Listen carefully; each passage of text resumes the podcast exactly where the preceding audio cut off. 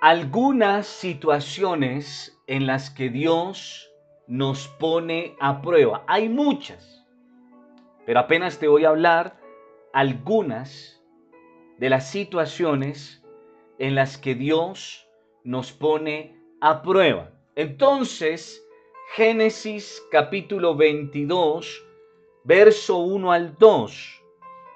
Génesis 22, 1 al 2 Nueva versión internacional dice la palabra, pasado cierto tiempo. Ojo, pasado cierto tiempo. Ese, ese pasado cierto tiempo es después de una serie de eventos. Para el caso nuestro, ese pasado cierto tiempo es ese tiempo en el que estamos cómodos, estamos siendo bendecidos, estamos en una zona de confort, de tranquilidad, no pasa nada, todo es bello, quisiéramos que no pasara nada, pero pasado cierto tiempo, ¿qué sucede? Dios puso a prueba a Abraham y le dijo, entonces al principio todo marcha bien, todo anda color de rosa. Dios nos instruye, nos da la palabra, pero pasado cierto tiempo, Dios nos pone a prueba como Abraham. Y le dijo, Abraham, aquí estoy, respondió Abraham. Abraham, aquí estoy, respondió y Dios le ordenó, toma a tu hijo, ojo, a tu hijo, el único que tienes y al que tanto amas, y ve a la región de Moria. Una vez allí, ofrécelo como holocausto en el monte que yo te indicaré.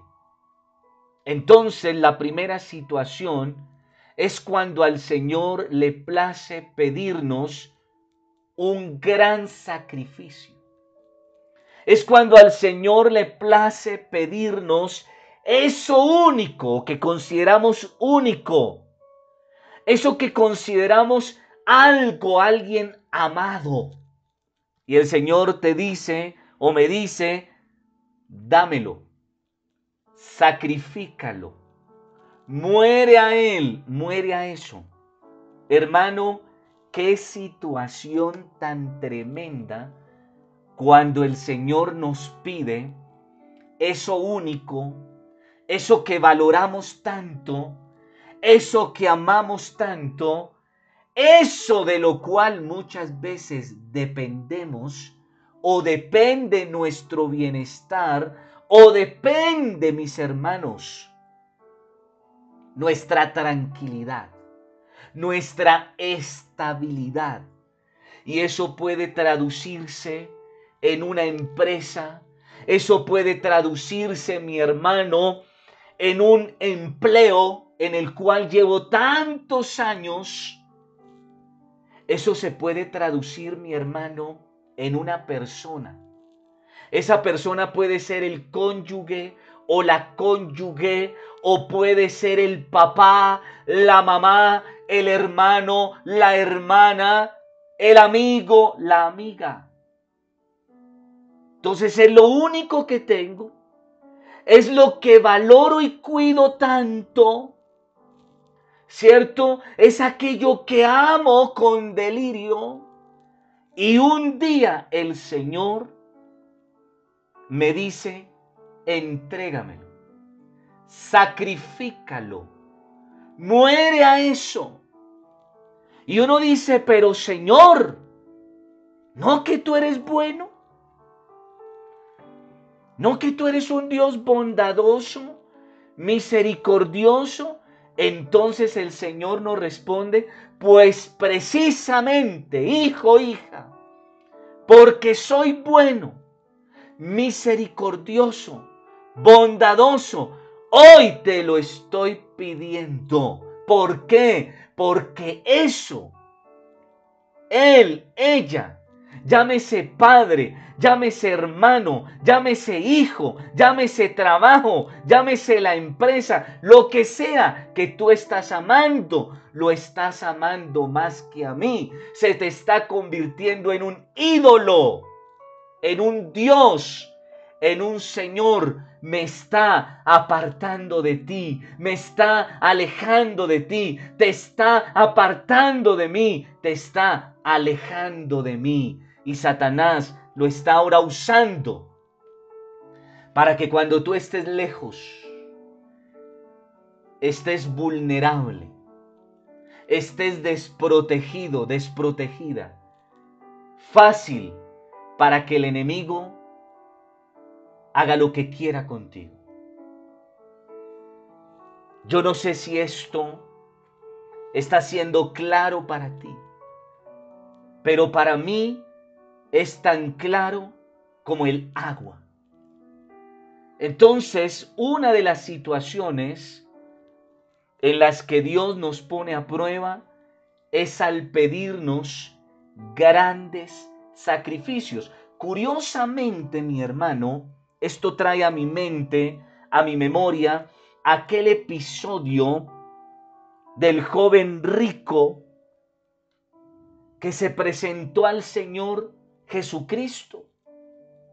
¿Y qué le dice el joven rico al Señor? Señor, observo los mandamientos de Moisés, hago buenas obras, soy fiel en congregarme, ayuno, oro, hago buenas obras, a quien puedo le brindo la mano, le presto una ayuda, y entonces pregunta el joven rico al Señor, Señor, pero ¿qué más tendría que hacer para entrar a tu reino? Para entrar a tu casa, para entrar a la salvación, para que tú seas el Señor de mi vida y mi Salvador. Y el Señor que le responde, mi chinito, te felicito, pleno papá, te felicito porque cumples todo lo que acabas de decir, porque haces todo lo que acabas de decir, pero una cosa te falta. Una cosa te falta. ¿A cuántos creyentes no les falta una cosa? Eso le dijo el Señor, una cosa te falta. Ve, vende toda tu riqueza, todas tus pertenencias y repárteselas a los pobres. ¿Será que el Señor literalmente le estaba pidiendo eso? Eso que el Señor permitió ahí, lo permitió como una lección para nuestras vidas. Lo que le estaba mostrando el Señor al joven rico era que por más que él practicaba de una manera religiosa, mecánica, por costumbre, por monotonía, todo lo que establecía la ley, la palabra de Dios, atención, su corazón estaba lejos de Dios. Algo, alguien estaba ocupando el primer lugar en su vida, en su corazón, y ese algo, ese alguien no era Dios. Él preguntó es, ¿qué tengo que hacer para entrar a tu reino? ¿Qué tengo que hacer para ser salvo? El Señor le responde, que no haya ídolos en tu corazón. Que yo sea tu Señor por encima de las riquezas que, tiene, que tienes, por encima de tu familia, por encima de tu empresa, por encima de tu empleo, por encima de eso que tú consideras único, aquello que tú cuidas, aquello que tú amas, aquello en lo que estás poniendo tu confianza, tu tranquilidad, entre comillas, tu estabilidad. Por encima de eso, tengo que estar yo. ¿Cuál fue el resultado para el joven rico? Dice la misma escritura. Se devolvió a su casa triste, decepcionado, desilusionado. Porque aun cuando había logrado, entre comillas, todo en términos de mundo, en términos físicos, materiales, le faltaba una cosita.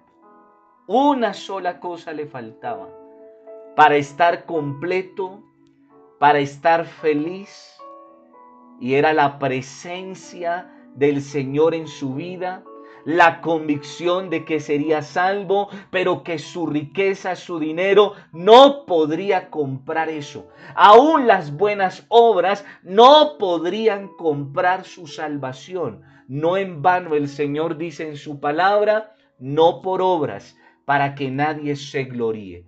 No en vano la palabra del Señor dice, este pueblo de labios me honra, pero su corazón está lejos de mí, no en vano.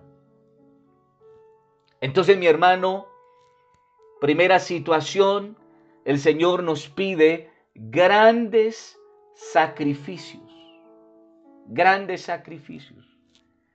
Pero la mayoría de creyentes, como al joven rico, les cuesta entregar su ídolo, entregar su Dios, renunciar, morir a eso en lo cual se sienten seguros, se sienten tranquilos. Y como el joven rico, terminan devolviéndose, a su casa tristes. ¿Por qué? Porque una cosa te falta. Una cosa te falta. ¿Qué es lo segundo? ¿Cuál es la segunda situación? Al guiar a los hombres por un camino difícil. Dice Deuteronomio 8.2, y te acordarás de todo el camino por donde te ha traído el Señor tu Dios estos 40 años en el desierto. ¿Para qué? Para afligirte, para probarte, para saber lo que había en tu corazón, si habías de guardar o no sus mandamientos. Muchos, como lo dice la parábola de los dos caminos, el, camino estrecho, el camino angosto, la puerta ancha, la puerta angosta, para muchos creyentes, le es más fácil coger el portón, la puerta grande, la amplia, donde una cantidad son los que entran, pero pocos se salvan o ninguno se salva. Muchos prefieren el camino ancho, placentero, aquella congregación donde les prometen prosperidad, abundancia, cero sufrimiento, cero situaciones difíciles. Las crisis no son para los hijos de Dios, sino para los hijos del diablo. Como dijo algún predicador alguna vez, que era una maldición ser pobre, que el que era pobre no era hijo de Dios. Qué triste, hermano. Pero a mucho creyente le es más fácil creer esas falacias. El camino ancho, donde no me piden casi congregarme, solamente unos votos, unos pactos, donde no me piden ayunar, donde no me piden velar, donde no me piden orar, leer la Biblia, donde no me piden servir, donde todo es placentero. Cada ocho días es un show. Cada ocho días es fiesta. Eso es lo que muchas veces la mayoría de creyentes suelen escoger. Dice la palabra de Dios en Mateo capítulo 7, verso 13 al 14 en nueva versión internacional. Mateo 7, 13 al 14 dice la palabra, entren por la puerta estrecha, porque es ancha la puerta y espacioso el camino que conduce a la destrucción, y muchos entran por ella. Pero estrecha es la puerta y angosto el camino que conduce a la vida, y son pocos los que la encuentran. Triste, pero es la realidad, mis hermanos. Son muchos los creyentes que prefieren eso, la puerta ancha, el camino ancho, espacioso, donde todo, entre comillas, es color de rosa, donde no me exigen, donde el pastor siempre está feliz, contento, pechichón, consentidor, nunca se le ve de pronto malhumorado, cargado, no, más bien es como un pastor perfecto. Es que es más, no es perfecto, es que es Cristo en él. Pero no, mi hermano. ¿Cuál es la realidad?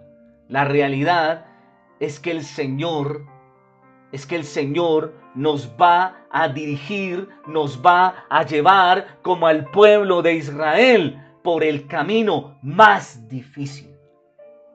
Y curiosamente, cuando tú vas a la parte geográfica de la salida de Egipto a la tierra prometida, habían dos caminos. Hermano, cuando tú haces el estudio geográfico del camino de Egipto a la tierra prometida, vas a encontrar que habían dos caminos. Uno directico, corto, sin mayor complejidad, sin mayor peligro, sin mayor fatiga, y el camino más largo con peligros, con desiertos y bueno, y con todo lo que ya sabemos. Y al Señor le plació llevar a su pueblo, no por el camino fácil, sino por el camino difícil, el de trocha, el culebrero, el que estaba lleno de peligros, de necesidades. ¿Por qué razón, mi hermano, pasó eso? Porque número uno, era la forma de que ellos aprendieran a depender total y completamente de Dios. Pero número dos, era la forma del Señor entrenarlos para las situaciones difíciles que luego le vendrían, para capacitarlos para la guerra, para instruirlos y hacerlos valientes, guerreros y esforzados. Atención, para que valoraran lo que tenían, lo que Dios les daba, la presencia de Dios, la gloria de Dios, porque al creyente o a la persona que le toca fácil no valora. Al que le fue fácil llegar, ese no valora. Ese llega con orgullo, con altivez, con soberbia. Al que no le cuesta, no valora, no cuida, no conserva. En fin, mis hermanos, a Dios le plació y le place llevar a sus hijos, habiendo dos opciones. El, Señor siempre va, va a optar. ¿Por qué? Por llevarnos a ti y a mí por el camino más largo, por el camino más difícil, porque Él sabe que esto nos hará bien. Y te recuerdo lo que te decía en enseñanzas anteriores. Para los que amamos a Dios, todas las cosas ayudan para bien y las bendiciones de Dios, las que Él da, enriquecen y no añaden tristeza con ella. Por esa razón el Señor nos lleva por el camino más difícil. Otra situación, al dar oportunidad para elegir. Vaya conmigo al primer libro de Reyes, capítulo 3, verso 5, en nueva versión internacional. Primer libro de Reyes, capítulo 3, verso 5, dice la palabra, y allí mismo se le apareció el Señor en un sueño y le dijo, pídeme lo que quieras. Ojo a esto. El Señor nos va a probar en aquella situación donde Él nos da la oportunidad para elegir. Nuevamente el Señor nos coloca como en la primera partecita de una Y. Recuerden, una Y es una patica donde termina en dos caminos y nosotros estamos en la mitad de esa Y, a punto de elegir, a punto de tomar una decisión. Ahora, ¿de quién depende ser asertivos en esa decisión? ¿Depende de Dios? No. ¿Depende del pastor? No. ¿Depende del hermano, del familiar? No. La decisión es tuya, es mía. Pero atención, porque el Señor nos capacita para decidir y decidir correctamente. Y para ello tenemos el manual de vida. ¿Y cuál es el manual de vida? Pues la palabra de Dios. Es ella la que nos ayuda a ser asertivos a la hora de decidir entre dos o más alternativas. Entonces va a llegar un momento en el que el Señor te va a poner a elegir entre dos o tres empleos, empresas. Está en ti ser sabio, ser sabia y tomar aquella que tú sabes te va a traer bien. Y un indicativo, un LED a la hora de tomar una decisión, si es asertiva o no, se llama la paz. Cuando yo siento paz en mi corazón respecto a una oportunidad de trabajo, respecto a un negocio, respecto a un viaje que quiero realizar, respecto a con quién me casaré y entre otras cosas más, mi hermano, cuando la paz es de Dios, porque eso se siente, está en mi vida, ten por cierto que la decisión que vas a tomar efectivamente es de Dios. Pero si no estás seguro, no estás segura, como que hay incertidumbre, como que hay temor, como que hay desconfianza, entonces ese es un led que me dice, quédate quieto, quédate quieta. Ve al altar, ve a la oración y pídele señal a Dios que te confirme si es o no de Dios eso que vas a hacer, esa decisión que vas a tomar tan importante. Entonces, mi hermano, Dios nos va a poner a prueba en aquella situación en la que tenemos oportunidad para elegir diferentes opciones. Pueden ser dos, pueden ser tres, pueden ser más. Entonces, se requiere de que yo esté alerta, de que yo sea una persona espiritual, una persona de Dios, una persona de Biblia, una persona sensible al Espíritu Santo, una persona que discierne en lo espiritual, no en lo carnal, no en lo material, no, en lo espiritual. Entonces Dios es tan fiel que si es de Él, coloca paz en tu corazón. Dice la palabra de Dios que aquel que necesita sabiduría, pídasela a Dios, que Él la da y la da generosamente. Señor, necesito sabiduría para dar este paso, para tomar esta decisión y el Señor te da la sabiduría. Si esa decisión es buena o no es tan buena. Y si no sientes paz, vas a la presencia de Dios y le pides señales a Dios y Dios empieza a provocar un escenario en el que o te impulsa a tomar la decisión en dar ese paso o más bien el Señor empieza a cerrar puertas, a truncarlo todo con tal de decirte, hijo, hija, ese no es el camino, esa no es la mejor decisión, desecha eso. Entonces dice la palabra de Dios en la primera carta a los Corintios capítulo 10, verso 23. Primera de Corintios 10, 23 se dice, todo está permitido, pero no todo es bueno.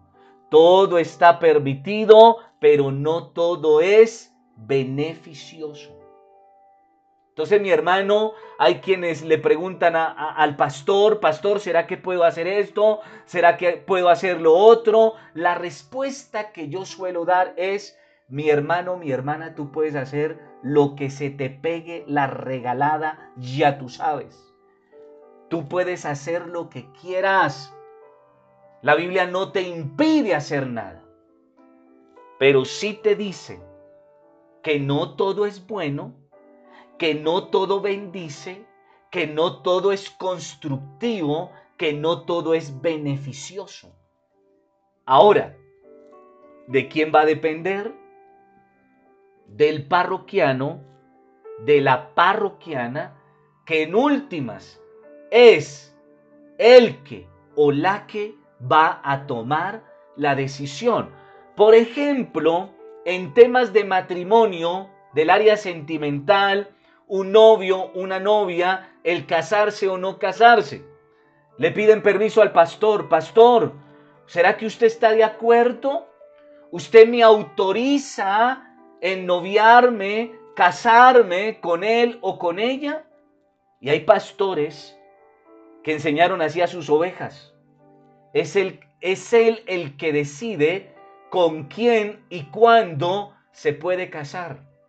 ¿Con quién se puede casar? Mi respuesta o lo que yo aprendí, mi hermano, y he venido aprendiendo y puliendo en este oficio, mi respuesta es sencilla. El que se va a casar es usted, no yo. Los que se van a casar son ustedes, no yo. La decisión es suya. Ahora, si es una buena decisión o no, pues mi hermano, tú lo sabes.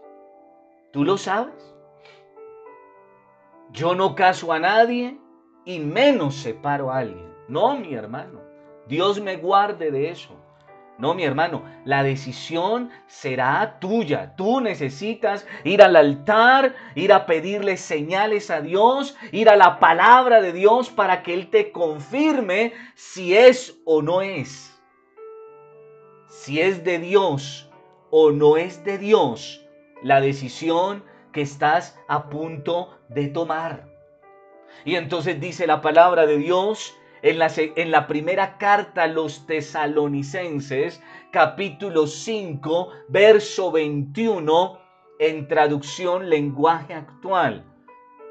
Primera carta a los tesalonicenses, capítulo 5, verso 21, pónganlo todo a prueba, pero quédense nada más con lo bueno. En la versión Reina Valera dice, tomen lo bueno, desechen lo malo. En todo, en términos de doctrina, de predicadores, de predicaciones, de decisiones, de todo, dice la palabra, pónganlo todo a prueba. Pongan prueba, pongan señal de todo. Atención, pero eso sí, al momento de decidir, quédense con lo bueno. Quédense con aquello que les va a traer paz, que les va a traer bendición. Mi hermano, y para eso hay que dejar por un momento de lado el capricho.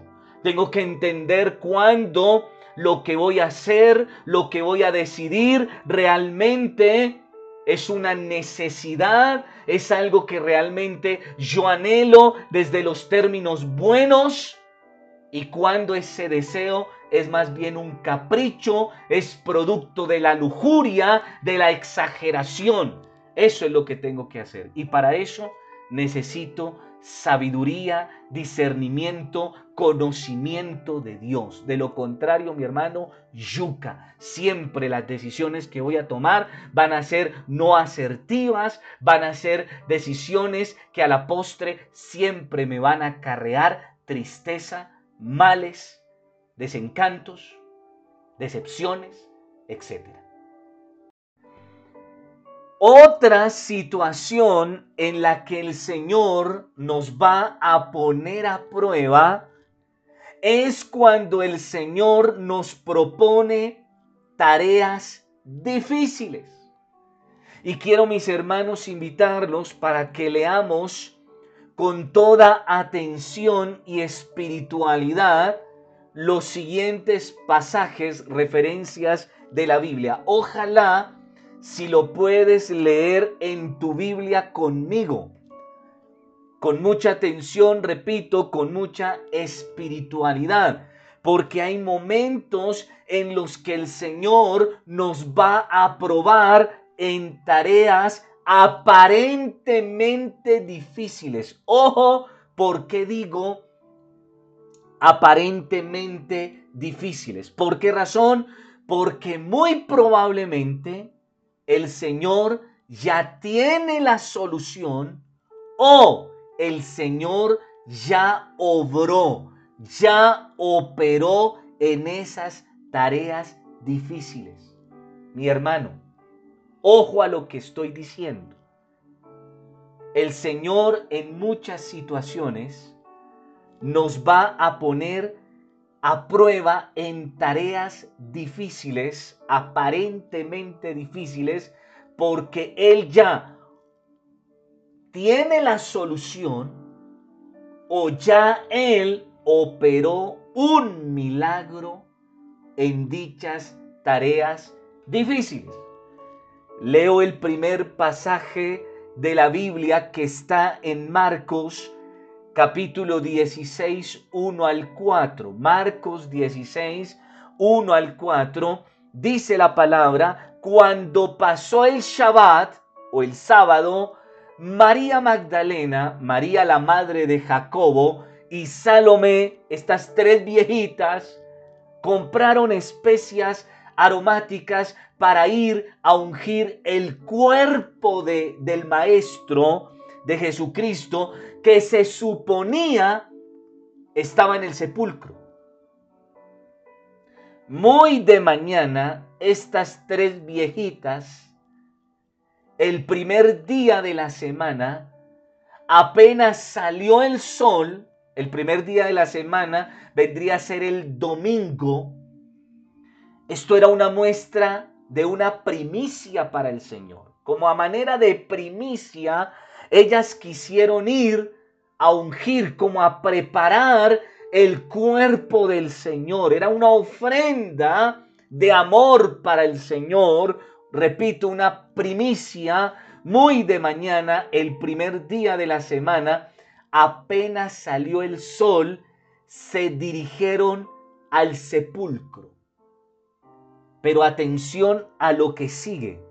Iban diciéndose unas a otras, ¿quién nos quitará la piedra de la entrada del sepulcro? ¿Quién? ¿Por qué razón? Pues la piedra era muy grande, muy pesada. Pero atención a lo que sucedió. Pero al fijarse bien, se dieron cuenta de que la piedra estaba corrida.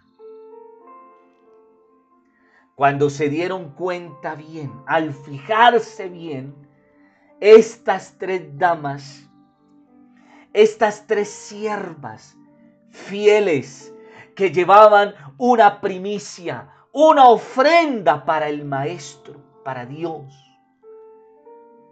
se dieron cuenta que la piedra estaba corrida. ¿Cuántas veces sentimos en el corazón hacer algo para Dios o Dios nos lleva a hacer algo para Él y muchas veces esa tarea se muestra como una piedra grande y pesada y nos preguntamos, ¿quién nos moverá esa piedra? Nos preguntamos. ¿Quién nos ayudará en esa prueba tan difícil, tan pesada? Pero cuando nos fijamos bien, cuando nos damos cuenta, cuando ponemos la mirada en Cristo, nos damos cuenta de que la tarea no era tan, tan difícil, perdón, como se nos pintaba, como parecía. No, porque el Señor ya había movido la piedra.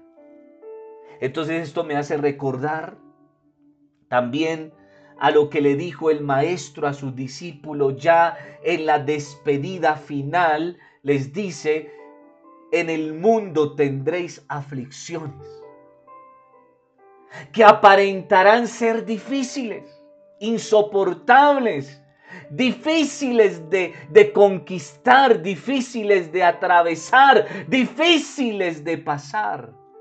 Pero no teman, yo he corrido la piedra. No teman, yo he vencido al mundo con todas sus pruebas, aun cuando aparentan ser difíciles o casi imposibles. Vaya conmigo a lo que dice la palabra de Dios en Juan capítulo 6, versos 5 al 6. Juan 6, 5 al 6 dice la palabra de Dios. Dice la palabra de Dios de la siguiente manera, también léelo muy espiritual, muy atentamente cuando el Señor nos prueba en tareas que aparentan ser difíciles, pero que cuando decidimos creer en Él, poner toda nuestra confianza en Él, mi hermano, no solo no son difíciles, no son imposibles, sino que ya el Señor operó milagrosamente en ello. Y entonces dice la palabra de Dios en Juan capítulo 6, versos 5 al 6. Cuando Jesús alzó la vista y vio una gran multitud que venía hacia él, atención, le preguntó a Felipe, le dijo a Felipe, ¿dónde vamos a comprar pan para que coma esta gente? ¿Dónde? ¿De dónde vamos a sacar plata para alimentar a esa muchedumbre de gente que se acerca a nosotros? ¿De dónde? ¿De dónde vamos a sacar el dinero para volver al templo? ¿De dónde? ¿De dónde? ¿De dónde? Pero atención lo que dice la palabra. Esto le dijo el Señor solo para qué? Para ponerlo a prueba, porque él ya sabía lo que iba a hacer. ¿Qué estaba haciendo el Señor con Felipe, con estas dos mujeres, con sus discípulos en su despedida final? Los estaba poniendo a prueba porque el Señor ya sabía lo que iba a hacer, porque el Señor ya había obrado. Y esto me recuerda una frase hermosa, y es que si Dios da la visión, Él da la provisión también. No sé si tú lo puedes creer en esta hora que dispones tu vida, tu corazón para recibir esta palabra de Dios. Pero atención mi hermano, porque aquí no, no acaba todo. Y es que el, el Señor en otra situación, cuando nos pone a prueba, mi hermano amado, mi hermana amada, cuando Dios le place ponernos a prueba, otra situación es al permitir que los hombres fieles, los justos, los hombres y mujeres de Dios, pasemos o suframos mejor situaciones difíciles. Muchas veces el Señor, por más hijos de Dios que seamos, por más siervos suyos que seamos, nos va a permitir sufrir un tiempo.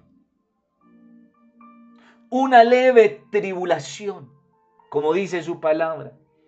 Una leve tribulación momentánea y entonces dice la palabra en Hechos 16, 23 al 24, para aquellos que dicen, pero no que soy hijo de Dios, o que nos dicen, no que tú eres hijo, hija de Dios, ¿por qué estás sufriendo? La gente que está en la carne no entiende esto que tú estás entendiendo para la gloria de Dios. Entonces dice la palabra, Hechos 16, 23 al 24, después de darles muchos golpes, lo echaron en la cárcel y ordenaron al carcelero que los custodiara con la, mayoría, con la mayor seguridad al recibir, al recibir tal orden. Estos soldados, guardias, los, los metió en el calabozo interior y les sujetó los pies en el cepo. Y uno diría, pero ¿por qué Dios le permite esto a sus fieles, a sus siervos, a sus siervas, pruebas tan difíciles. Mi hermano, nuevamente esto nos lleva a aquel pasaje de la Biblia que dice que para los que amamos a Dios, todas las cosas ayudan para bien, pues cada vez que Pablo era sometido, era golpeado, era, era torturado, era lacerado y era llevado a la cárcel y sus pies eran atados, era el momento donde más crecía la iglesia, donde más avivamiento sucedía, donde más milagros sucedían muchas veces. El dolor de un mártir resulta en cosas grandes de parte de Dios para su reino, para su gloria. Repito, aquellos que solo ven por lo carnal, con los ojos carnales y no por los ojos de la fe, por el Espíritu, les cuesta entender esas situaciones que muchas veces Dios le permite a sus hijos, a sus siervos. Pero atención porque sucede otra situación en la que Dios nos permite pasar a prueba y esta otra se convierte luego en otra herramienta de Dios para tratar con la vida de sus hijos y esta se llama la tentación. Ojo mi hermano, porque solo voy a dar la referencia bíblica, porque luego tendré que dar una enseñanza de esta otra herramienta que usa Dios para probar, repito, a su pueblo, a su iglesia, a sus hijos, y se llama la tentación. Sí, mi hermano. Dios permite muchas veces que Satanás nos tiente, nos lleva a ser tentados por el diablo. Y esto le pasó al maestro de los maestros, al Señor de los señores, a Jesucristo. Mateo 4.1. Mateo 4.1. Dice la palabra, luego el Espíritu llevó a Jesús al desierto para que el diablo lo sometiera a tentación. No voy a profundizar, ahondar en este momento en eso, porque repito, es otra herramienta, sino que como estamos hablando de las diferentes situaciones que Dios permite para ser probados, entre esas situaciones es que el Señor nos somete a ser tentados por el diablo. Pero lo vamos a entender más adelante cuando hablemos de la tentación como herramienta de Dios para probar a su pueblo, a sus hijos. Lo vamos a entender mucho más adelante, mis hermanos.